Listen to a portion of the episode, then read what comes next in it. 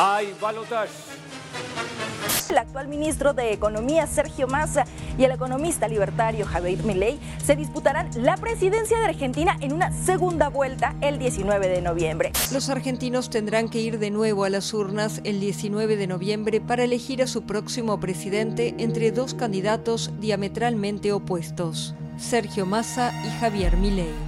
La economía es la clave de estas elecciones aquí en Argentina. Los argentinos están hartos de encadenar una crisis económica tras otra. En esta ocasión, la inflación roza ya el 140%, lo que hace que los salarios sean insuficientes para llevar una vida digna porque mes tras mes los precios de la cesta básica de alimentos eh, se disparen. El próximo domingo es el balotaje entre Sergio Massa y Javier Milei para saber quién será el próximo presidente de los argentinos. Y en el episodio de esta semana vamos a hablar sobre la desinformación que circuló en estos últimos días, desde los videos que sugieren que se cometió fraude en las elecciones generales, hasta las narrativas falsas que afectaron a ambos candidatos.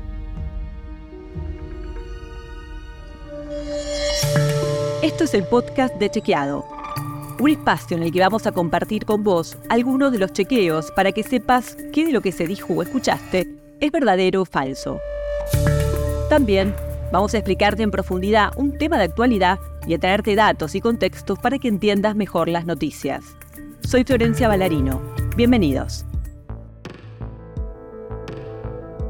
Ninguno de los candidatos que compitió en las elecciones presidenciales del 22 de octubre consiguió el porcentaje definido por la Constitución Nacional para ganar en primera vuelta.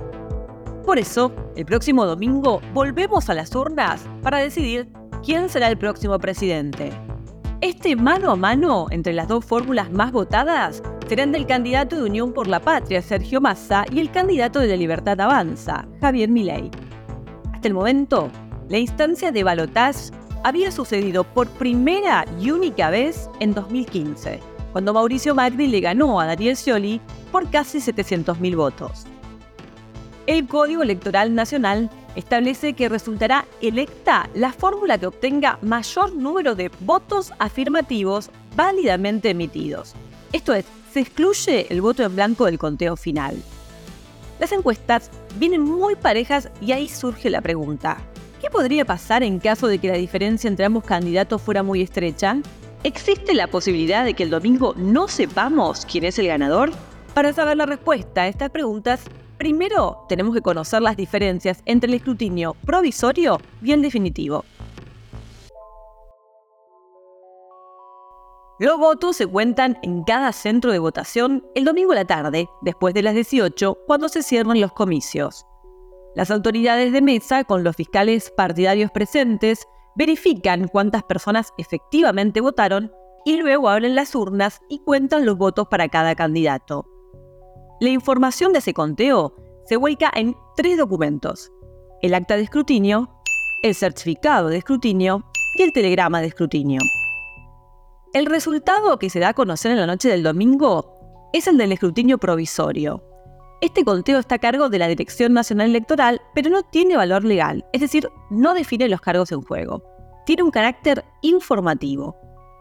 Para el escrutinio provisorio, el documento clave es el telegrama, confeccionado por el presidente de mesa y firmado por los fiscales partidarios presentes en cada mesa.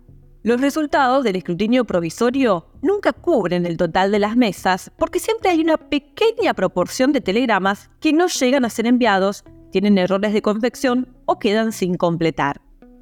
En general, las mesas no escrutadas representan entre un 1 y 2% del total, por lo tanto, no suelen influir en la confirmación de un candidato ganador salvo en los casos en que haya una diferencia muy estrecha entre los competidores. En esos casos, el resultado final se define en el escrutinio definitivo, en el que se contabilizan el 100% de las mesas y es, además, el que tiene validez legal, el que define quién es el ganador. Lamentablemente, la desinformación se ha vuelto un jugador más en las elecciones. Cuestiona su transparencia y funcionamiento pone en jaque el derecho al voto libre e informado y genera dudas sobre su legitimidad. Las elecciones son momentos en los cuales la información tiene que ser precisa. Hay un montón de procedimientos complejos en los cuales pueden existir irregularidades, pero eso no significa, por ejemplo, que una irregularidad sea un intento de fraude. Semanas antes del balotaje, circuló un video que recopila imágenes de usuarios de redes sociales donde se muestran supuestas dificultades a la hora de votar, como falta o rotura de boletas, y se afirma que ello demuestra que en las elecciones del domingo 22 de octubre supuestamente hubo fraude. Desde la Cámara Nacional Electoral indicaron a chequeado que durante los comicios se realizaron solo 105 denuncias por irregularidades en todo el país, una cifra que se encuentra dentro del número promedio de otros comicios. Y especialistas aseguraron que se necesitan miles de mesas con problemas para lograr un efecto sobre la elección. En caso de que una persona haya encontrado una irregularidad, se puede realizar la denuncia correspondiente ante la justicia electoral o también en la web www.padrón.gov.ar. Durante las elecciones también circularon narrativas falsas sobre ambos candidatos.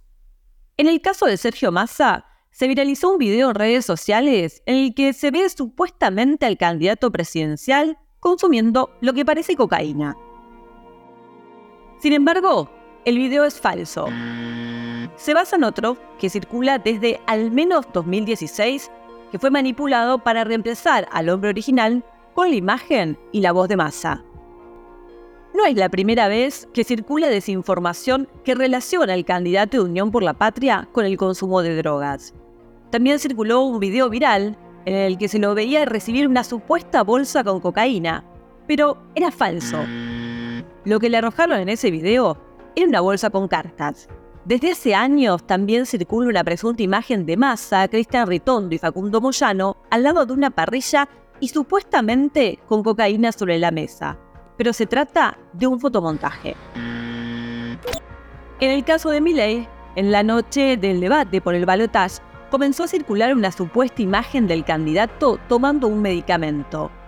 Javier Milei tuvo que tomar pastillas antes del debate. Señalan algunos contenidos en redes sociales. Pero la imagen no fue tomada en el contexto del enfrentamiento entre Massa y Milei.